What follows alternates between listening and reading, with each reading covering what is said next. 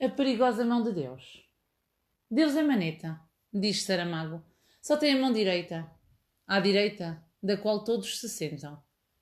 Eu canto a outra mão de Deus, a que traz o diabo pela trela, a que por vezes puxa para o outro lado e escreve sempre por linhas tortas.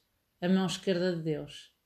A mão de sombra, a mão do medo, a mão do nada, a mais perigosa mão de Deus, aquela que de repente soltou o espírito, o enxofre, a guerra, o vento mau. É a mão esquerda de Deus que aperta o coração, acelera o pulso, desarticula o ritmo. Os poetas estão sentados à esquerda da mão esquerda de Deus, até mesmo Antero.